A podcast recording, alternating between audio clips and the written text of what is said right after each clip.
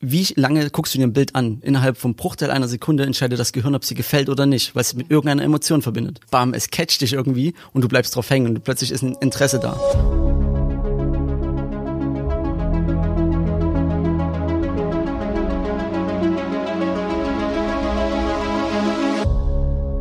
Schön, dass du wieder dabei bist bei einer neuen Folge vom Handel 4.0. Ich bin Jenny Überberg und heute mit dabei ist Martin Stier, das ja so ziemlich neueste Mitglied der Die Beratergruppe, sage ich jetzt einfach mal. Äh, Martin ist seit äh, April 2020 mit im Die Berater-Team und äh, hat heute seine Premiere in unserem Podcast. Ja, Martin, sag mal Hallo. Hi, ich bin Martin und wie gesagt, das nicht ganz neueste Mitglied der Beratercrew. Äh, Carlo kam ja danach noch, oh. Videograf. Man sieht nicht nur Fotos sind wichtig, auch, auch ja. Videos, genau. Und heute ist mein erster Podcast. Bist du aufgeregt? Ein wenig, ja. Das kriegen wir alles hin. Also gar aber, keine Sorge. Aber Jenny ist dabei, damit kann ja nichts schiefgehen. Heute haben wir ein besonderes Thema, das wichtig ist, ähm, über das wir auf jeden Fall sprechen müssen, und zwar das Thema Produktfotografie.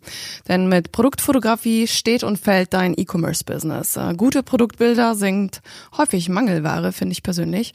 Und deshalb müssen wir auf jeden Fall darüber sprechen. Wir sprechen im ersten über Bilder in deinem Online-Shop. Zweitens äh, hangeln wir uns so ein bisschen zum Thema Social Media Shopping, also beispielsweise bei Instagram. Und im dritten Punkt, ähm, ja, versuchen versuchen wir dir so ein bisschen zu erklären, ob es sich für dich lohnt, vielleicht mit einem internen oder externen Fotografen zusammenzuarbeiten und ja, geben dir ein paar Hinweise und Tipps, wie du gute Produktbilder selbst erstellen kannst. Und jetzt geht's los. Ja, Martin, da das heute deine Premiere ist, würde ich mal vorschlagen, du stellst dich erstmal selbst kurz vor. Also ich bin Martin, äh, ich bin 27 Jahre alt, bald 28, ähm, bin gelernter Kaufmann im Einzelhandel und habe damals angefangen, nebenbei Fotos zu machen und das hat sich irgendwann einfach nach oben hin weiterentwickelt. Erst mit kleinen Öffnungen, dann hatte man die ersten Startups, mit denen man gearbeitet hat, dann war man irgendwann auf der Fashion Week und irgendwann wurde es auch international und ja, jetzt bin ich bei den Beratern. ja, ich kann mich noch gut daran erinnern, als ich zum ersten Mal dein Instagram-Profil gesehen habe, Martin Stier da dachte ich mir so, oh ja Mensch, der macht ja richtig gute Bilder. Äh, wie kommt das, ne? Wie, wie schafft er das, so gute Bilder zu machen? Aber das ist jetzt nicht so von einem Tag auf den anderen, oder? Nee, nee, äh, also ich habe meine erste Kamera gekauft. Uh, nee, nicht mal die erste Kamera. Es fing an mit dem ersten Handy, wo die Handys so Kameras hatten. Ah, hast dich gefreut, krass, 16 Megapixel und hast du gedacht, ey, die Pixel, äh, das könntest du sein, sieht gut aus auf dem Bild. Und ja, irgendwann hat man sich die erste Kamera für den Urlaub gekauft. Die ist mir dann ganz schnell in den Sand gefallen und damit war's das.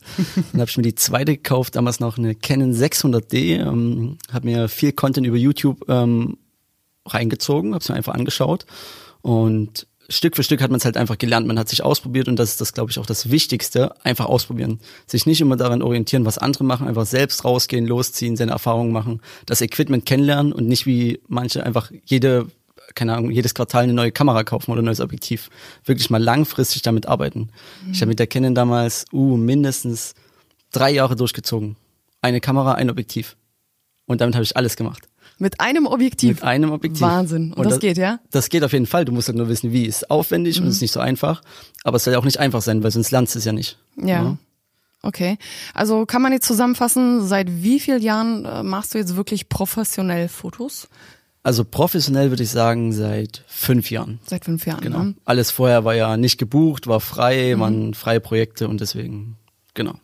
Und ähm, wer deinen Instagram-Account kennt und deine Arbeit kennt, der weiß auf jeden Fall, dass du einen Blick hast für nicht nur schöne Momente, sondern auch für schöne Produktbilder tatsächlich. Äh, das war einer der Gründe, warum ich dich damals im Team haben wollte.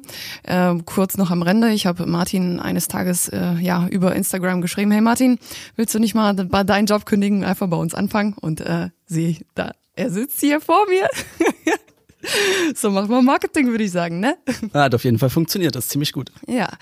Ähm, Martin ist nämlich ähm, prädestiniert dafür, nicht nur gute Bilder selbst zu liefern, sondern findet auch immer gute Produktfotografen, mit denen wir in der Agentur auch zusammenarbeiten können. Und da sind wir eigentlich schon so ein bisschen beim Thema, was erwartet der Kunde eigentlich von einem Shop? wenn er in den Shop kommt. Also meine Erwartungen sind natürlich, der Shop sieht gut aus, A, und zweitens, die Bilder sehen gut aus. Also ich glaube, ganz wichtig ist immer die Zielgruppe dahinter. Also ich würde jetzt einfach mal sagen, so Leute von Anfang 20 bis Mitte 30 sind auf jeden Fall, es muss gut mobile optimiert sein, weil alle hängen am Handy, alle hängen am Smartphone, alle hängen am Tablet. Es muss einfach so sein. Die Leute hängen in der Bahn, bestellen online, wollen den Shop sehen und es kommt immer auf die Gestaltung an. Also ein Shop, der sich sehr verzettelt, ist für die Leute uninteressant, weil du kommst meistens über Instagram auf diesen Shop und dann, oh krass, ist aufwendig, gehst du wieder zurück, suchst den neuen Shop. Und die Zeit wird immer schnelllebiger und langlebiger, also musst du deinen Shop auch immer mit aktuellem Feed füttern. Und das schaffst du nur, wenn du immer wieder Content produzierst. Ja, und äh, der Content sollte nicht nur einfach produziert werden, sondern der muss gut sein. Weil, ähm, machen wir uns nichts vor, es gibt tausende Shops. Tausende von Bekleidungsunternehmen da draußen, die irgendwie versuchen, sich zu behaupten. Es gibt Tausende von Möbelanbietern, äh, Technik, Schmuck, alles Mögliche, was du haben willst. Du kannst alles online kaufen. Und das Ding ist, wenn du dir irgendwie, wenn wir schon beim Thema Klamotten sind, beispielsweise ich will ein neues T-Shirt kaufen, dann ist es häufig so, dass ich online viel schnell fündiger werde mit dem Produkt, das ich auch wirklich haben will. Das Problem ist aber, dass ich mir immer unsicher bin wegen der Qualität. Und da kommen wir nämlich mit den Produktbildern ins Spiel. Ähm, es ist unheimlich wichtig, dass die Bilder aussagekräftig sind, vielleicht auch an, an einem anderen Model getestet sind und äh, ja, dass es auch eben sehr in hoher Auflösung gemacht wird. Äh, hast du da irgendwie Tipps, wie man das vielleicht gut machen kann? Welche Auflösung ist wichtig? Also generell muss man immer wissen, ähm, ich glaube, worüber wird am meisten dein Shop benutzt? Also zum Beispiel, wenn jetzt alle ein 5K Retina-Display nutzen würden, bräuchtest du noch mal eine viel bessere Auflösung, als wenn alle sich das mobile optimiert anschauen auf ihrem äh, Smartphone. Und ich glaube schon, man muss das auch gut anpassen. Also ich bin ein Fan von hoher Auflösung. Jenny würde jetzt sagen, wenn wir alle Bilder in hoher Auflösung hochladen, wird die Seite langsam. Ja, genau, die Seite also langsam. Also muss man immer ein Zwischending finden. Ein Zwischending finden, ja, und das auch mal ausprobieren. Über mobiles Netz, über WLAN, einfach mal gucken, wie lange lädt denn so eine Seite und dann vielleicht auch die Bilder ein Stück runterrendern oder einfach die Bilder ein Stück kleiner präsentieren und dann einfach über Instagram einfach mehr rausspielen, weil über Instagram die Leute kaufen sich Verträge mit hohem Datenvolumen, um einfach auf Instagram mehr aktiv zu sein. Und da kannst du auch eine höhere Auflösung nutzen. Mhm. Und es hat sich auch mittlerweile herausgestellt, dass man hohen, also hochauflösenden Content meistens so vom ersten bis zum 15. gut spielen kann, weil da haben alle noch Datenvolumen. es klingt, es klingt blöd, aber es gibt immer noch so ja. viele Leute, die kriechen so mit ein, zwei Gigabyte rum im Monat und sind froh, wenn sie mal vier haben, dann zu Hause WLAN. Mhm. Guter Hinweis. Ja, es ist wirklich so. Also, also zielgruppenabhängig, ne? Ja. Wenn deine Zielgruppe B2B ist, dann äh, werden die wahrscheinlich nicht irgendwie mit Datenvolumen arbeiten. Dann äh, gelten da vielleicht, vielleicht ja. andere Regeln. Deshalb ist es wichtig, seine Zielgruppe zu kennen und zu wissen, wie verhält sie sich. Wie verhält sie sich im Shop, wie verhält sie sich in Social Media? Ist sie in Social Media aktiv? Wenn ja, in welchen Portalen? Und da sollte man auf jeden Fall schauen, dass man auch äh, die richtigen Content auch in Form von Bildern liefert. Ja. Was mich jetzt noch interessieren würde, wie würdest du sage ich jetzt mal, den Unterschied ziehen? Was sind für dich gute Bilder, was sind für dich schlechte Bilder? Also gute Bilder sind für mich, wenn ich eine Emotion damit verbinde. Ich muss ein Bild sehen und muss zum Beispiel, ich war jetzt in Spanien, äh, Fotos machen und ich gucke mir die Bilder an und ich kann mich so zurückfühlen, so, boah, geil, es ist warm, äh, man hört so, man merkt so dieses Meeresfeeling. Und wenn ich dann einfach so ein, bei irgendwelchen Supermarktketten ähm, Bilder sehe, die einfach so zack, Foto gemacht, rausgefotoshoppt, irgendwo auf ein weißes Plakat geklatscht sind, dann ist es halt so langweilig, dann habe ich auch gar keinen Bock drauf, äh, das Produkt zu kaufen, weil das Produkt, also das Bild muss mich schon catchen, damit ich Lust habe auf das Produkt. Und durch die Schnelllebigkeit bei Instagram ist das noch viel, viel, viel, viel, viel, viel heftiger. Mhm. Man muss einfach sagen, wie lange guckst du dir ein Bild an? Innerhalb vom Bruchteil einer Sekunde entscheidet das Gehirn, ob sie gefällt oder nicht, weil es ja. mit irgendeiner Emotion verbindet. Und wenn du nur noch hochauflösende und qualitativ äh, krasse Bilder siehst, alles gleich, alles gleich, alles gleich. Und hast du dann aber ein Bild, was anders ist, zum Beispiel mit einer ähm, analogen Kamera gemacht oder mit so einer Polaroid-Kamera, bam, es catcht dich irgendwie und du bleibst drauf hängen und plötzlich ist ein Interesse da. Und das im Bruchteil einer Sekunde. Und das muss man halt wirklich bedenken. Und da sind wir eigentlich schon so beim Thema, ne? Also gute Bilder, äh, das heißt eigentlich nicht, dass sie nur wirklich ähm, gut aufgelöst sein müssen oder schön sein sollen. Bilder verkaufen Emotionen. Wir verkaufen Emotionen. Das ist Fakt. Ein Bild sagt mehr als tausend Worte, heißt es, ne? Und nichtsdestotrotz ist es so, dass du auffallen solltest, finde ich, mit dem Shop. Es fängt schon bei der Werbeanzeige an. Wir haben neulich mal äh, Produktbilder gemacht für einen Seifenshop, der heißt äh, naturseife.store, äh, sind Naturseifen von Mara Kosmetik. Kurze Werbung hier am Rande, sorry Patrick.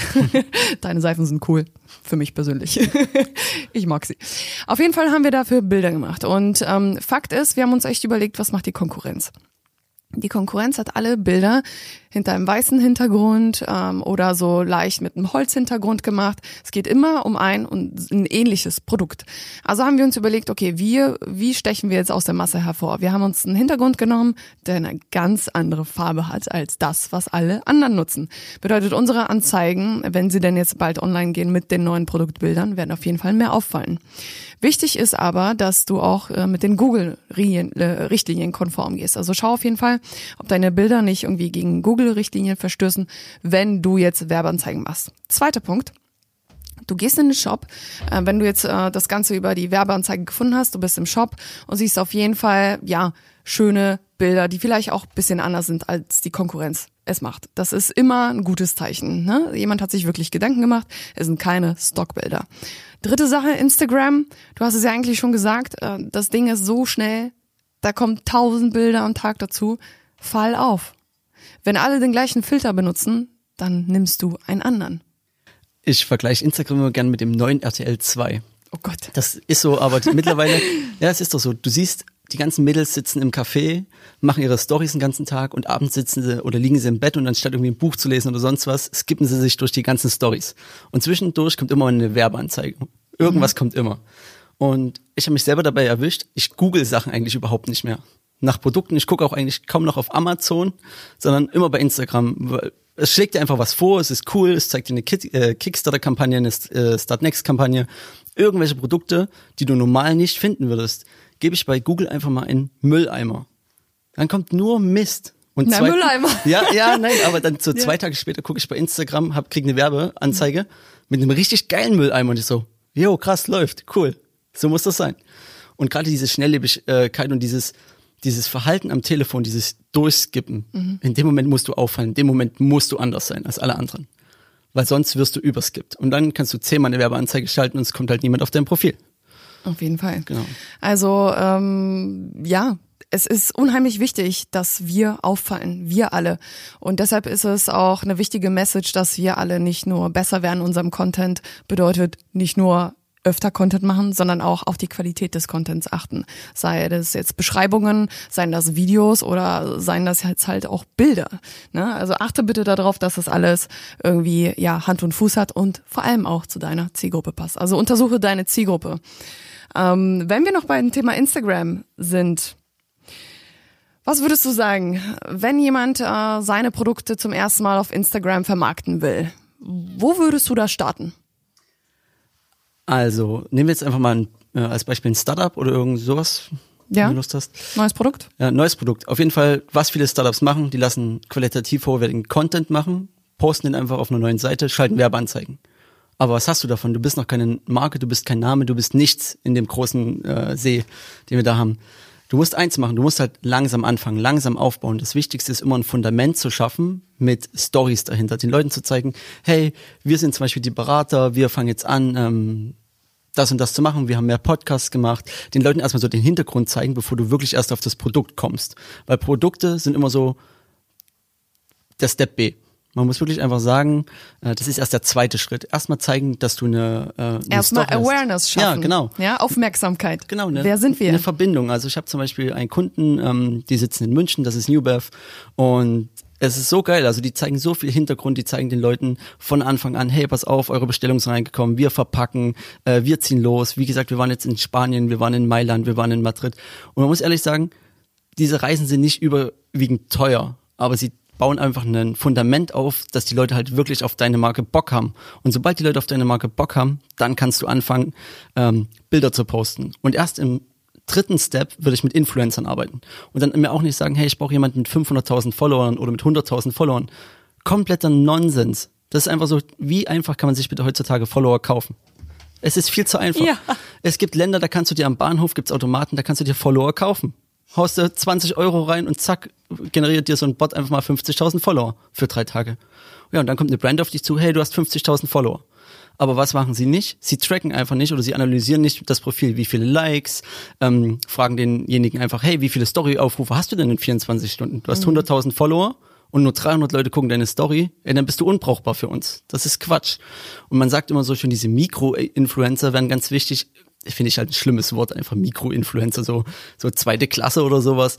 Äh, ja, man kennt so viele Leute, die haben 100.000 Follower und du weißt ganz genau, dass sie gekauft haben. Und mhm. das ist halt so, und du siehst die ganzen Firmen, die ihnen einfach haufenweise Zeug zuschicken und immer mehr, die werden überall eingeladen. Ja, aber das war's auch. Der Mehrwert ist halt einfach nicht gegeben, weil du bist irgendein Produkt in einer Story, wo 50 andere Produkte drin sind. Also, Prüfe, wer sich binden genau. will, ne? Ja. und ja. äh, ich finde es immer wichtig, dass man auch langfristig zusammenarbeitet. Also egal, ob es ist mit einem Fotografen, mit einem Videografen, äh, mit kleinen Influencern, einfach auf sein Bauchgefühl hören und sich zusammen weiterentwickeln. Erst wenn du ein, zwei, drei Jahre zusammengearbeitet hast, hast du einen gemeinsamen Workflow, du hast einen gemeinsamen Stil entwickelt und du weißt immer, was der andere will. Auf und, jeden Fall. Und genau wenn du das hast, dann kannst du effektiv Marketing auf Instagram betreiben.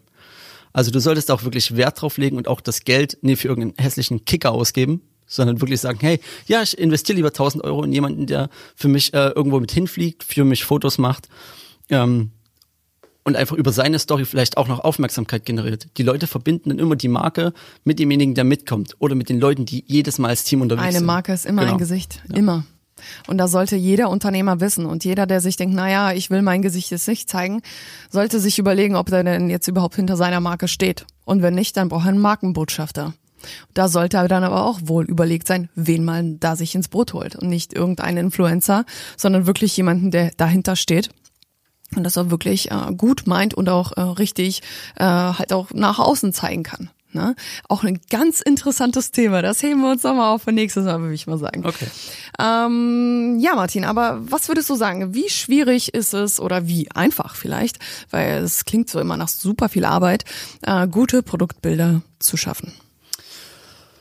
Hm, das ist eine sehr gute Frage. Äh, gerade Wahrscheinlich müssen wir hier unterscheiden, oder? Wir müssen, wir müssen wirklich unterscheiden. Ähm, wie du es vorhin gesagt hast mit den Google-Richtlinien, also ich hasse es ja zum Beispiel auch, so Bilder von einem weißen Hintergrund zu fotografieren. Also ich bin dann mehr so die Person, die Lifestyle unterwegs ist, im Alltag das Produkt fotografiert. Aber es muss halt auch sein.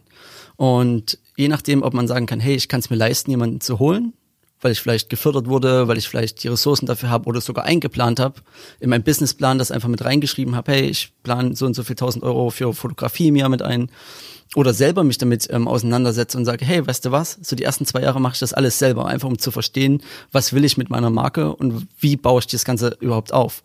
Und es reicht manchmal schon ein iPhone und eine Lightcube von Amazon für 80 Euro, um zu starten.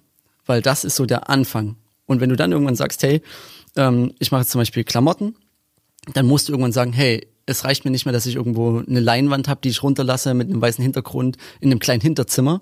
Dann das will ja keiner sehen. Genau, ja, es will keiner sehen. Es kann cool kommen und das machen die großen Brands auch, aber die haben dann Studios, die kosten einfach 5.000, 6.000 Euro am Tag, weil du dort am ganz Tag am Tag, weil du dort einfach ja, du hast ein ganz einfaches, äh, ganz anderes Setup. Du hast mhm. riesengroße LED-Panels, du hast ähm, nicht mal diese, diese Wölbung ähm, durch das Papier, sondern du hast dort richtig ähm, gemachte Corner, die so mhm. von jemandem, der Ahnung hat, so, ja, wie soll man das sagen, so eine, du hast halt keine Knicke mehr, du hast keine Kante okay, mehr. Okay, halt so runde, alles rund. Genau, es ist halt alles rund und dann hast du diese riesen äh, Tageslichtstrahler äh, mhm. mit riesengroßen Softboxen davor. Wenn du das als Equipment kaufen willst, bist du locker bei 50 bis 100.000 Euro. Also das mindestens. ist natürlich eine stolze Summe, ne? Genau. Das muss man sich dann auch überlegen. Will man das direkt machen? Äh, nein, will genau. man nicht. Nein, will man nicht. Und deswegen äh, sollte jeder auch immer klein anfangen und wirklich sagen, hey, ähm, ich probiere mich aus, womit komme ich klar und irgendwann dann auch sagen, hey, wir gehen jetzt den Step und kaufen nicht das nächst teurere, sondern wir gehen zwei Steps weiter. Wir sagen, hey, wir haben jetzt zwei Jahre lang mit dem Equipment wirklich gute Sachen gemacht, also kaufen wir uns, wie wir letztens, ähm, wir haben uns von Godox einen LED-Strahler bestellt mit einer Softbox davor und hat's was gebracht, Jenny? Ja. Ja, geil, oder? Ja. Und es hat uns nicht so viel gekostet. Wir haben zusammen für beides, glaube ich, 200 Euro bezahlt. Mhm. Und das ist voll in Ordnung. Also bevor ich irgendwie meinem Team da sechs Kästen Mate hinstelle und vielleicht noch einen Kicker oder einen Fußball, keine Ahnung, kann man auch mal sowas investieren, weil das ist längerfristig einfach sinnvoll. Da muss ich aber noch zu sagen, äh, diese Softbox, äh, dank dir war es eine gute Entscheidung. Aber nichtsdestotrotz haben wir hier auch schon super viel Geld versenkt. Versenkt für Technik, die wir am Ende nicht, brauch nicht brauchten oder die einfach ungeeignet war. Ja, oder die einfach zu billig und qualitativ schlecht war. Bedeutet, wir haben, weil wir es nicht wussten, nur vielleicht mit ein paar YouTube-Tutorials, einfach nicht die Gegebenheiten des Raumes verstanden und somit das falsche Equipment gekauft. Also da sollte man wirklich sich vielleicht gerade am Anfang, wenn man das eben haben will, vielleicht doch mal einen Profi reinholen und fragen, okay, hier, wie würdest du es denn machen? Ne? Auf jeden Fall. Ähm, klar, YouTube bietet einfach so viel. Also du kannst dir da 20.000 Videos angucken und weißt im Endeffekt, okay, ich brauche das, das und das. Aber hast du null Erfahrung damit, hast du nie eine Kamera in der Hand und machst alle Bilder zum Beispiel mit einem Telefon. Da muss man halt auch wieder unterscheiden. Mache ich meine Bilder mit einem iPhone oder mit einem Android-Gerät, ähm, da sind meistens ganz andere KIs dahinter. Deswegen hast du manchmal das Problem, dass Kunden sagen, hey, mit meinem iPhone sieht's geil aus. Ja, und dann machst du das Bild mit der Kamera und sagst, ja, aber die Kamera ist ganz anders aufgebaut, der Sensor ist ganz anders, die Objektive sind ganz anders. Du hast in einem Telefon mittlerweile standardmäßig drei Kameras drin, darunter auch eine Ultraweitwinkellinse. Die ist im Telefon mit drin, das Telefon kostet 1000 Euro. Mhm. Kaufen wir eine professionelle Linse, kostet uns diese Linse alleine 1000 Euro. Und dann brauchst du noch das nächste Objektiv, das kostet auch nochmal 800, 900 Euro. Und dann das nächste noch, also da muss man schon unterscheiden. Aber gerade wenn man sagt, man will irgendwann äh, Straßenwerbung machen, man will vielleicht irgendwo eine Litfaßsäule bekleben, man will irgend sowas machen, was auffällig ist, dann musst du in, also in wirklich hoher Qualität fotografieren. Also und dann reicht's halt auch nicht zu sagen, hey, ich mache das Bild mit einem iPhone. Die Dinger sind gut, haben ihre Daseinsberechtigung, reicht auch für einen Urlaub. Hallo? Ja, du hast eins, du weißt, ich bin kein iPhone-Fan, aber. Ja, ja, Martin hier, der Android-Verfechter, ja, Samsung. Ich bin da komplett Lover. bei Samsung, ja, das hat so seine Gründe. Ähm, jetzt hast du einen Faden verloren. Jetzt habe ich einen Faden verloren. Also, danke für nix. Ähm. ja, aber man sollte dann auch schon jemanden sich mal reinholen und sagen, hey, pass auf, äh, mindestens müsst ihr 500 Euro einkalkulieren, um zu sagen, ihr braucht die LED-Panels, ihr braucht die Beleuchtung, äh, euer Raum ist klein, was braucht ihr vielleicht für eine Kamera und für eine Linse. Und es muss nicht immer die äh, Sony Alpha 3 sein oder die Canon XD Mark I oder was auch immer. Manchmal reicht auch eine Sony Alpha 6400 für den Anfang. Wenn du dich wirklich sagst, hey, wir haben das Geld nicht und wir müssen irgendwie klein anfangen, dann fang doch damit an. Und du wirst sehen, dass du es kannst. Das wäre nämlich meine nächste Frage. Hast du denn vielleicht eine Kameraempfehlung? Äh, mit welcher Kamera würdest du, sage ich jetzt mal, jedem Shopbetreiber, welche würdest du aktuell so empfehlen? Also ich muss sagen, die Sony Alpha 6400 ist vollkommen ausreichend dafür. Da musst du aber wirklich bedenken, dass du ähm, dann auch die LED-Panels brauchst, die Ausleuchtung machen, weil die Kameras sind mittlerweile so, so gut, äh, haben verbaute Objektive und also die Sony 6, das muss ich kurz überlegen, hat die ein verbautes Objektiv oder war das die 400? Das weiß ich gar nicht, aber da müsste man auf jeden Fall nochmal nachschauen. Aber die Dinger sind qualitativ super. Du kannst auch kleine Clips in 4K drehen. Und sobald du dir die Standard-Skills zugelegt hast, ein bisschen rumschneiden, Bildbearbeitung bei Lightroom, bei Capture One oder wo auch immer, es gibt auch so viele Apps auf dem Handy, zum Beispiel VSCO ist eine super App, manche benutzen Snapseed, die internen Programme der äh, Handys selbst sind ziemlich gut. Also da kann man so viel machen, man muss es bloß lernen und man muss sich damit beschäftigen. Man kann nicht immer bloß sagen, hey, ich mache eine neue Kollektion an Klamotten, sondern ich muss auch wirklich mich mit der Technik auseinandersetzen. Weil du hast nicht immer einen Fotografen dabei, du hast nicht immer einen Praktikanten dabei. Mhm. Also musst du auch einfach selber mit dem Zeug klarkommen. Weil meckern kannst du immer, ja. wenn du nicht weißt, wie es funktioniert und warum was nicht funktioniert, ist es ein anderes Thema. Auf jeden Fall ähm, super interessantes Thema, finde ich, Produktfotografie. Also mir ist es wichtig immer, dass man dann auch ins Doing kommt.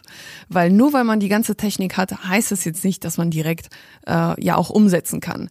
Ähm, was würdest du sagen für ein Unternehmen, das, sage ich jetzt mal, Produkte hat, die jetzt meinetwegen intern abfotografiert werden sollten? Also meinetwegen, wir haben einen Raum, wir haben ein kleines Set im Raum.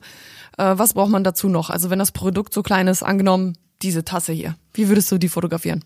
Mm, also da würde ich mir von zum Beispiel Calumet Foto einen weißen Hintergrund bestellen. Die kosten nicht viel. Es gibt so anderthalb Meter, da sind elf Meter Länge drauf. Mm, kostet, glaube ich, 40 Euro. Ist vollkommen in Ordnung. Du kannst dir dann auch noch ein Gestell bestellen, wo du die Rolle drauf machst mhm. mit zwei Stativen. Dann würde ich mir einfach zum Beispiel von Godox äh, diesen LED-Strahler bestellen äh, mit einem luftgefederten Stativ, weil das Ding ist doch recht schwer mit der Softbox dran, da muss das Stativ das auch mitmachen.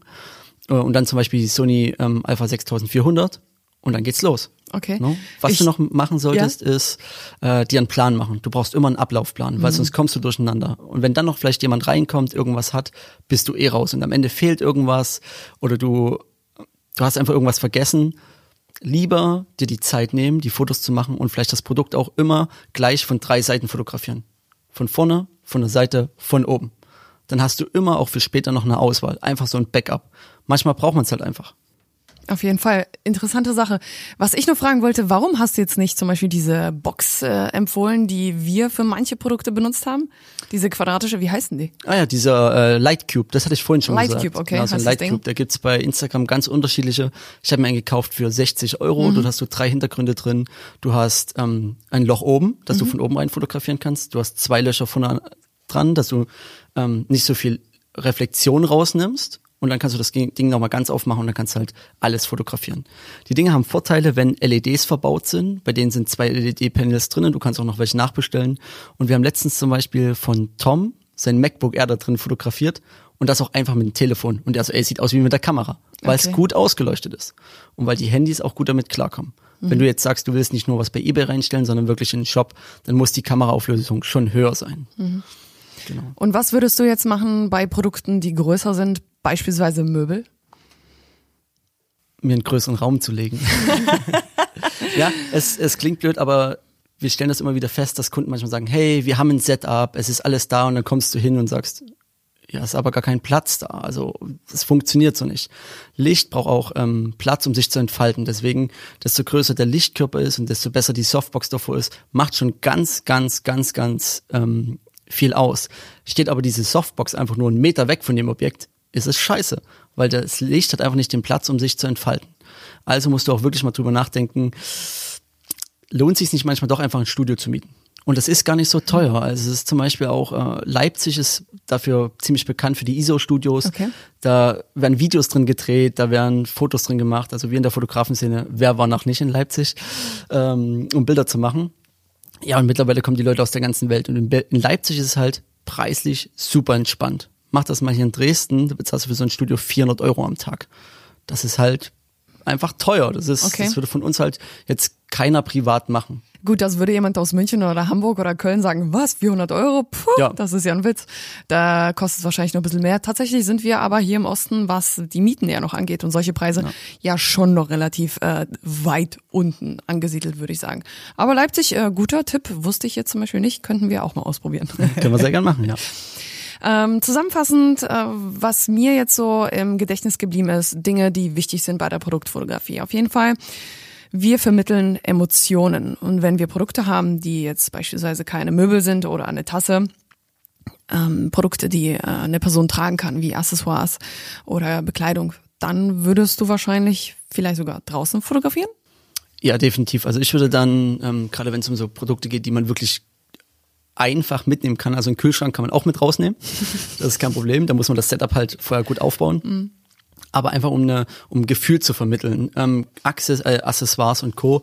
einfach mitnehmen, irgendwo mal den Strand fahren und wenn es bloß eine Strandbar ist, einfach wo du dieses Feeling hast. Oder man sagt wirklich, hey, äh, ich habe zwei Leute, die fahren sowieso in den Urlaub jetzt demnächst nach Spanien oder nach Italien.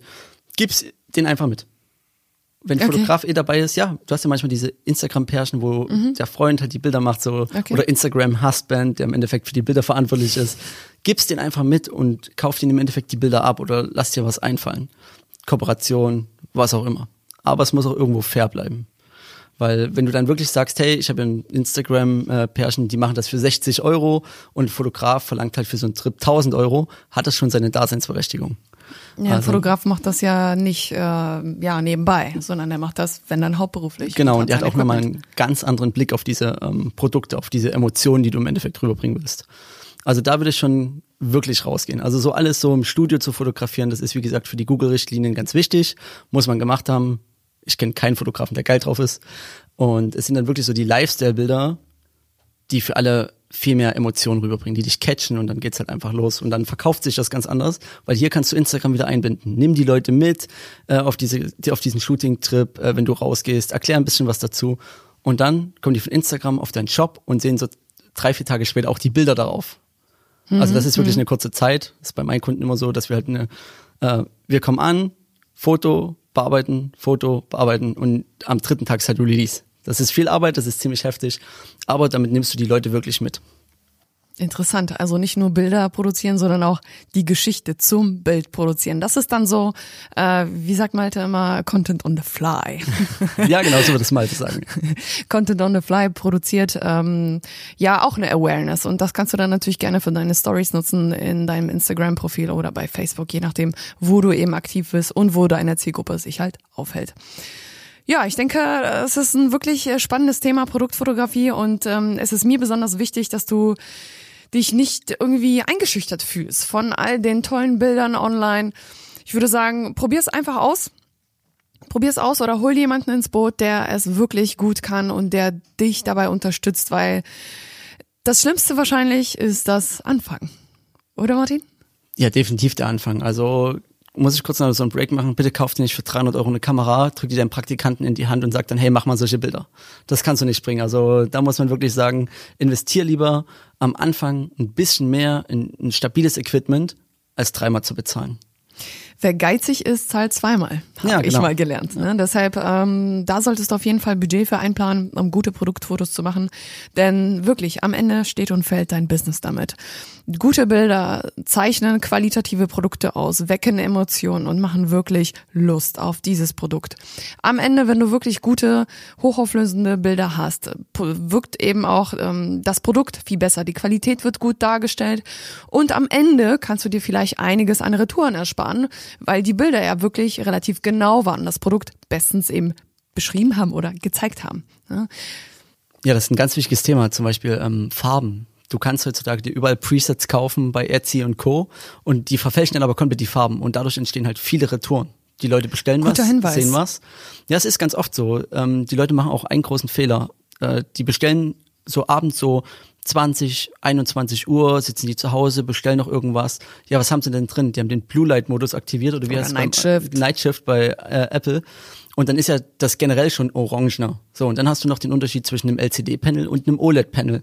Und wenn du dein äh, Telefon dann auch noch auf lebendige Farben eingestellt hast, dann verfälscht es noch mehr und dann bestellst du was, es kommt an, hm, das sieht irgendwie nie ganz so aus wie auf dem Bild, das schicke ich zurück. Ja, warum? Weil du selber im Endeffekt dir das Problem geschaffen hast. Du hast dein Telefon falsch eingestellt. Oder wenn du zum Beispiel Werbung schaltest, da sage ich ähm, meinen Kunden auch immer, wenn du abends was postest, wir gucken uns die Bilder an, wie sie mit dem Night Shift Modus oder dem Blue Light Modus bei Android aussehen. Mhm. Weil wenn sie, dann kannst du sie auch anpassen, dass die Leute wirklich die Wahrnehmung haben. Ja, und damit kannst du Retouren vermeiden. Auch noch ein interessanter Hinweis, äh, die Zeit beispielsweise bei Instagram. Ne? Also wir haben jetzt super viel gesprochen über das Thema, wie sollen geile Bilder aussehen. Aber jetzt haben wir noch gar nicht darüber gesprochen, wann veröffentlicht man am besten die Bilder. Und beim Shop ist es ja eigentlich ganz einfach. Ne? Wenn du dein neues Produkt hast, dann packst du einfach das neue Produktbild mit rein. Aber wie machst du es jetzt beispielsweise bei Instagram? Immer Monats an, äh, Monatsanfang. da, wo alle, es, es klingt blöd, aber so die wirklich effektivste Zeit ist so, viele bekommen ja am 27. schon Geld. Mhm. Äh, ein Teil bekommt auch noch am 15. Geld, aber ich würde überwiegend auf Monatsanfang gehen. Äh, also so Ende des Monats, direkt Anfang des Monats, dort haben die Leute noch das meiste Geld und kloppen noch am meisten raus. Mhm. Das ist einfach so. Äh, und dann muss man wirklich schauen, was, was passiert ringsherum. Manche sitzen so in ihrem Kämmerchen, sind so seit zehn Jahren Unternehmer und hauen das Bild halt einfach raus. So Tageszeit ist wichtig, genau. ne? Tageszeit. Es klingt blöd, aber wenn deine Zielgruppe relativ jung ist, dann überleg doch mal, wann gehen sie raus? Wann sind die unterwegs? Sie sind ja halb acht, sind die schon meistens irgendwo in der Uni oder was auch immer. Und dann spielt Werbung schon vormittags. Also ganz früh, zeitig am Morgen, so ab 6 Uhr. Dann, denk, dann sehen die Leute das so und am Ende des Tages denkst du, ja, heute früh habe ich irgendwas gesehen, was cool war, weil es das erste am Tag, was du wahrnimmst. Mhm. Oder halt dann überlegen, wann fahren die Leute nach Hause, wann haben sie Schluss. Also zum Beispiel so. Mittagspause ist vielleicht Mittagspause, auch großes Ding, so 11.50 Uhr. Los geht's. Viele haben ja bis so eins ungefähr Mittagspause. Dann poste ich heute nichts mehr, wa? Ja, ich merk so, schon. 15 Uhr. Nein, aber dann muss es halt auch dazu passen. Mhm. Also wenn du zum Beispiel mittags äh, Werbung machst jetzt für ja, irgendein Sportgerät, glaube ich nicht, dass die Leute nach ihrem Mittag da Bock haben, das Ding zu bestellen. Also das muss man dann auch schon das ist auch sowas, jahreszeitenabhängig. Also gerade Anfang des Jahres, wenn alle wieder ins Fitnessstudio gehen, kannst du solche Geräte wirklich gut vermarkten. Also das ist halt ähm, ziemlich einfach. Aber sonst muss man auch gucken, sind gerade Ferien, sind viele verreist, wo sind sie überhaupt? Also wenn du Werbung in Deutschland schaltest und die Hälfte der Deutschen sind irgendwo im Ausland, naja, dann. Äh, oder in Österreich. Oder in Österreich. Oder Nordsee, Ostsee. Ja, ja. dann bringst du vielleicht auch nicht so viel. Also da scheitern auch manchmal Sachen dran und dann geht halt viel Geld verloren für Werbung, die halt die, was man hätte besser planen müssen. Man weiß es halt bloß nicht. Man muss bloß wirklich mal gucken, äh, was machen meine Kinder den ganzen Tag, was macht mein Freundeskreis äh, den ganzen Tag, die äh, Leute in der Uni. Worauf muss ich denn überhaupt Werbung schalten? Also das Zielgruppe und Zeit, wie gesagt, ziemlich wichtig. Schöne Zusammenfassung, Martin. Ähm, ja, ich denke, wir könnten hier noch stundenlang über das Thema Produktbilder diskutieren, aber das heben wir uns noch für einen zweiten Teil auf. Und zwar, äh, mich würde es mega freuen, wenn wir auf jeden Fall noch eine Folge machen können, nur zum Thema Instagram, Instagram-Vermarktung äh, vom eben Produkten, die du in deinem Online-Shop hast. Denn ich denke, das würde auch den einen oder anderen äh, an dieser Stelle interessieren. Wenn du noch Fragen haben solltest zu dem Thema Produktfotografie, dann kommentier doch einfach mal auf, ähm, ja, beispielsweise in unserem Instagram-Kanal auf, äh, wie heißen wir auf äh, Instagram, Martin? Die Berater. Oder Jenny Überberg. genau. Die Berater oder Jenny Überberg. Kommentier einfach bei uns auf Instagram, was dir vielleicht noch in dieser Folge gefehlt hat oder was dir besonders gut gefallen hat. Wenn du Fragen hast, schreib uns einfach. Wir freuen uns auf jeden Fall über deine Nachrichten. Und äh, ich würde sagen, bis zum nächsten Mal. Deine Jenny. Und dein Martin. Ciao. Der Handel 4.0 Podcast ist eine Produktion von Die Berater Online Marketing. Mehr Infos zum Podcast und unserer Agentur findest du auf www.dieberater.de. Bis zum nächsten Mal.